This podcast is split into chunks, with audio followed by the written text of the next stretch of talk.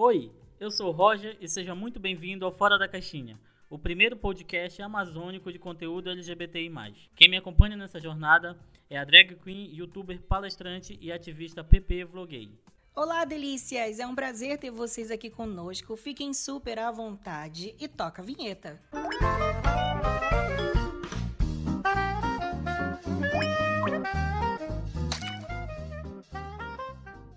E é isso aí, pessoal. Chegamos ao mês do orgulho LGBTQIA. E a pergunta que não quer calar é: você sabe o porquê desse mês? por que escolhemos essa data, simplesmente veio na nossa cabeça e a gente disse: ah, quer saber, vai ser nesse mês aí. Não, meus amores, existe, existe todo um contexto, toda uma história por trás dessa data e é muito importante a gente trazer isso aqui para vocês. Bom, o mês do orgulho ele é celebrado no mês de junho porque nesse mês, exatamente no dia 28 de 1969, aconteceu a famosa revolta de Stonewall. Stonewall Inn era um pub em Nova York em que aconteciam várias batidas, uma espécie de blitz é, policiais de uma forma muito truculenta, muito violenta, aonde várias pessoas LGBTQIA+ eram agredidas, violadas é, e aconteciam vários tipos de abuso durante essas batidas. Bom, chegou um certo momento em que as manas chegaram em uma das batidas que estavam acontecendo no dia 28 e falaram: Quer saber, meu amor? Aqui não. O buraco é mais embaixo e chegamos ao nosso limite. Bom, e aí aconteceu todo um enfrentamento, todo um, um uma revolução, uma manifestação ali naquele momento de, de pura indignação, onde as pessoas não estavam mais aguentando, chegou no limite e bateram de frente com os policiais. Eles ficaram presos ali, os próprios policiais, cerca de 45 minutos. Ficaram com bastante medo é, de todas as pessoas que estavam envolvidas ali, revoltadas com toda aquela situação. É, após essa data, é, ela serviu como uma espécie, ela foi o estopim, na verdade, de uma série de outras manifestações que iriam acontecer. Em 1970 aconteceu a primeira parada é, LGBTQIA+ de Nova York. E aí, vocês já sabem, todo mundo acontece. O nosso país tem a maior parada LGBTQIA+ do mundo, que acontece em São Paulo. Além disso, não somente paradas acontecem no mundo todo, mas várias ações também é, organizadas por coletivos, organizações, é, entidades públicas, organizações privadas, é, em prol dessa temática, em prol dessa causa. E a gente vai mais lá na frente falar um pouquinho mais sobre essa situação. Agora você me pergunta, por que, que é necessário o mês do orgulho? Na verdade, o mês do orgulho, essas datas, elas são apenas uma, um momento simbólico aonde a gente para para refletir sobre vários temas. Por isso que existem outras datas por aí. Mas é preciso a gente reafirmar que isso é algo que tem que ser exercitado durante o ano todo. Lembrar sobre a data, falar sobre a luta e, claro, bater no peito, ter o seu orgulho 24 horas por dia. Mesmo que essa sociedade nos diga para que nós tenhamos vergonha de ser quem somos. De fato, Pepe, aí complementando um pouco, né? Apesar de já ter tido movimentos ali né, de ativismo LGBTIA+, dentro dessa época, a revolta de Stonewall se tornou, se tornou um marco, né, de representatividade dentro da nossa luta. Foi a partir daí que a gente começou a atuar mais firmemente nessa promoção e defesa dos nossos direitos humanos. E aí, falando sobre o mês do orgulho, né? Pra gente falar sobre esse mês, a gente tem que entender um pouquinho sobre a palavra orgulho. Dentro do dicionário, no significado dela né, literal, ela tá ligada sempre a valor e honra. E não é à toa que a gente usa essa palavra nesse mês. Porque é nesse momento que a gente celebra o nosso valor e a nossa honra. Apesar disso, a gente ainda percebe uma dificuldade da nossa, da nossa comunidade, infelizmente, de aceitar um pouco e se inserir dentro desse orgulho. Muito pelo fato do, do da dificuldade na aceitação, né, é, da nossa sociedade, o que a nossa sociedade impõe mesmo, como muito bem colocado por você. E aí, fazendo uma avaliação pessoal da palavra orgulho, né? Essa palavra para mim tem muito significado, porque é, nessa, é através dessa palavra, como ela propriamente diz, através do valor e da honra, que eu me reconheço, né, como parte de um movimento, como parte de, de um algo muito maior do que eu apenas ser uma pessoa LGBT, é algo muito de identificação mesmo. E pra ti, o que, que, o que, que significa essa palavra na tua vida? Orgulho para mim significa você se sentir pleno, você se sentir completo e, acima de tudo, você se sentir respeitado por quem você é, sabe? Eu acho que falar de orgulho é falar de alegria, falar de plenitude e, infelizmente, muitas pessoas não têm é, o seu direito à sua identidade e orientação sexual ou ao seu gênero respeitado. Então, quando a gente passa a não pedir, não solicitar respeito, porque eu acho que não existe essa coisa de respeito para ser respeitado, não acredito nisso. Eu tenho que ter respeito independente disso. É, pela minha dignidade humana, saca? Então eu acho que quando nós temos o nosso respeito em seu, em seu estado mais mais puro, mais literal, né? Quando ele é exercido não somente pelas pessoas de fora, mas por nós mesmos, quando a gente se reconhece, eu acho que esse é um momento em que a gente fala assim: caramba, tenho muito orgulho de ser quem eu sou e doa quem doer. Porra, arrasou, né? Mas aí, é, comentando um pouquinho mais sobre a revolta de Stonewall, né? Pra gente entender um pouquinho o contexto daquilo. Naquela época, é, não ser heterossexual nos Estados Unidos era considerado um crime. Né? As pessoas eram repreendidas até pela, pelas roupas que elas utilizavam se não tivessem adequadas ali àquele, àquela normatividade heterossexual que era imposta na época. Mas até hoje tem países também que ser LGBT é crime. Sim, com certeza. Isso é algo que a gente. É por isso que a gente está aqui hoje, né? Por isso que nossas organizações sociais elas fazem todo esse movimento. É ainda muito a ser conquistado. A gente ainda não chegou, eu acho que nem 30% de uma equidade dentro da nossa sociedade. Mas voltando um pouquinho à contextualização, né? É, naquela época, como ser LGBT era um crime, não existiam bares locais de, de entretenimento voltados a esse público. Né? Aí a máfia italiana se aproveitou um pouquinho disso e criou bares ali um pouco clandestinos para receber esse público e conseguir, por exemplo, comercializar bebidas. Quando esses bares foram descobertos, e aí eu cito aqui o Stonewall, Stonewall Inn, a polícia começou a repreender para que para extorquir mesmo. Eles chegavam, extorquiam tanto os donos quanto as pessoas que ali frequentavam para não serem presas e etc. O estopim do dia 28 foi realmente uma data que um dia que é, algumas pessoas, principalmente aqui eu cito a Marshall P. Johnson, né, que foi uma das percussoras do movimento, não aceitaram. E aí há uma controvérsia entre a participação da Marshall P. Johnson no dia dessa revolta, né? Muitas pessoas dizem que ela estava, outras dizem que não estava, mas ali os familiares, depois posteriormente em documentários, dizem que sim, que ela estava lá. E a gente sabe hoje que, junto com a Silvia Rivera, ela foi uma das fundadoras desse movimento de luta LGBT nos Estados Unidos. E aí, é, tu citou algo muito legal ainda agora sobre a participação de empresas privadas né, dentro desse mês. A gente, a gente sabe que esse mês enche empresas de bandeirinhas do arco-íris em filtros no Instagram. Filtros. E aí eu fico me perguntando, né?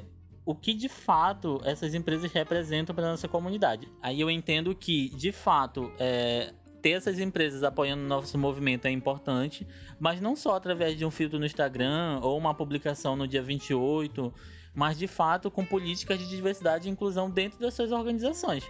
Que na maioria das vezes essas organizações são formadas por pessoas, na sua maioria, se não na sua totalidade, por pessoas heterossexuais. E aí não.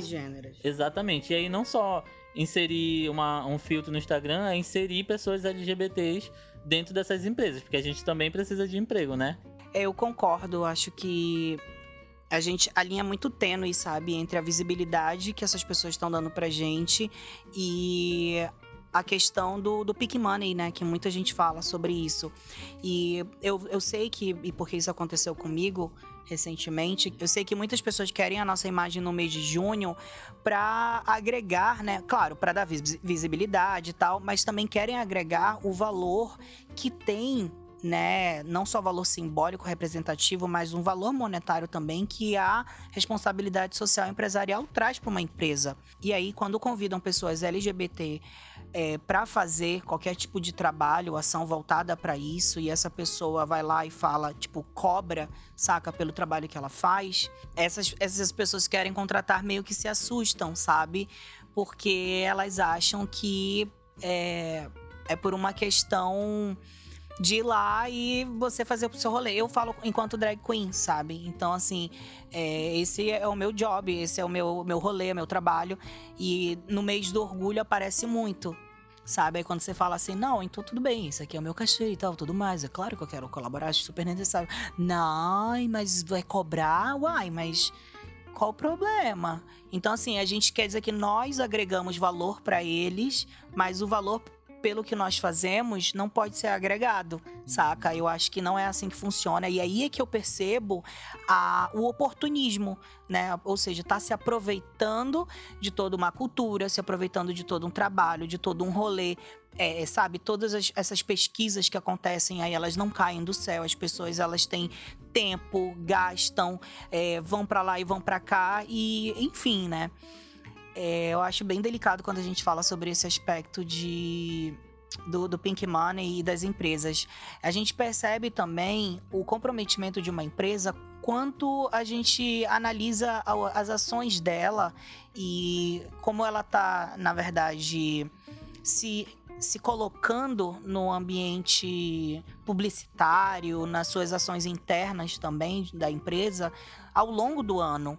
Então, assim, quando eu só vejo é, determinadas pessoas, e isso daí eu vou abranger aqui para empresas, políticos, é, digitais influencers, artistas. artistas, que só lembram da gente durante um mês e o resto do ano esquece, eu vejo essas pessoas como oportunistas, sim, uhum. sabe? Porque é uma pauta que durante o mês falam que é necessária, que precisamos falar, uhum. que, que é, é importantíssima para a sociedade, mas vem cá, isso é importante nesse mês e o resto do mês, do ano, desculpa, o resto do ano, o que, que você está fazendo a respeito, uhum. sabe? Então, assim, é uma ação. É, acho que a nossa fala no mês do orgulho tem que ser sempre assim, lembrar as pessoas de que isso é importante e tem e deve ser contínuo, sabe? Ele Exato. tem que ter uma continuidade e não morrer no mês do orgulho. Exato. É, é porque realmente a gente não sabe o valor de uma picumã, né? Pra estar tá querendo fazer as e coisas. E pra quem não sabe o que é Picumã, joga no Google. é, joga no Google porque a gente não, vai, a gente não é tradutor aqui não, A gente, é, se quiser assistir, assiste, se não quiser, vai embora. Gostou, dá gostado. Não gostou, paciência. é, e aí, tu falando um pouquinho sobre essa coisa de aproveitar, né? Realmente, é, eu, eu falo muito, eu puxo muito isso para mim, levanto muito essa bandeira da empregabilidade LGBTI+. É, a maioria dessas empresas que eu vejo colocando filtro no Instagram, fazendo aquelas ações no mês de no mês de junho. Uhum. Às vezes é uma loja de departamento, a gente vai na loja e a gente não encontra uma pessoa LGBT. Às vezes a gente não encontra nenhuma pessoa negra. E aí puxando um pouquinho o movimento que está acontecendo agora, né? E aí é aquela coisa do oportunismo, mas a gente não pode generalizar isso. E aí eu vou citar aqui, inclusive marcas, por favor, nos procurem uhum. para patrocínios, é, empresas aí grandes que fazem um movimento muito legal dentro da diversidade. A Uber, por exemplo, que é uma patrocinadora, uma parceira gigantesca do movimento LGBT.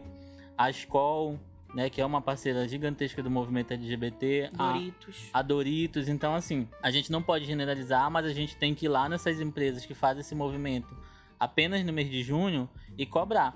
Porque elas já entenderam que a gente tem poder econômico. Elas já entenderam, já tem pesquisas dizendo que a gente tem como comprar e a gente tem muito dinheiro para gastar. É, a gente, eu me reconheço como a nossa comunidade se reconhece como uma comunidade que é muito desprestigiada no mercado de trabalho, mas a gente tem nossos rolês. A gente vai fazendo uns trabalhos aqui, uns jobs ali e a gente vai criando valor econômico e colocando muitas vezes dentro de empresas que não trazem nenhuma representatividade para dentro da nossa comunidade. E aliás, eu troco a palavra representatividade não, que não traz nenhuma contribuição para dentro da nossa comunidade. É isso mesmo. Então, Acho que a gente conseguiu fazer aqui uma. Conseguimos explanar para vocês, falar é, de uma forma bem ampla sobre essa temática. Eu acho que a gente deixa um recado aqui para todo mundo que está acompanhando o nosso podcast sobre a importância de termos esse orgulho, o que, que é esse orgulho e como que a gente pode fazer para reafirmar esse, esse orgulho, não somente no mês da, do orgulho. E eu falei muito orgulho numa frase só, então fiquem aí com muito orgulho. Mas é isso. Eu acho que lembrar das empresas, reafirmar para todas as pessoas a necessidade de falar sobre isso durante o ano todo, que é uma ação contínua.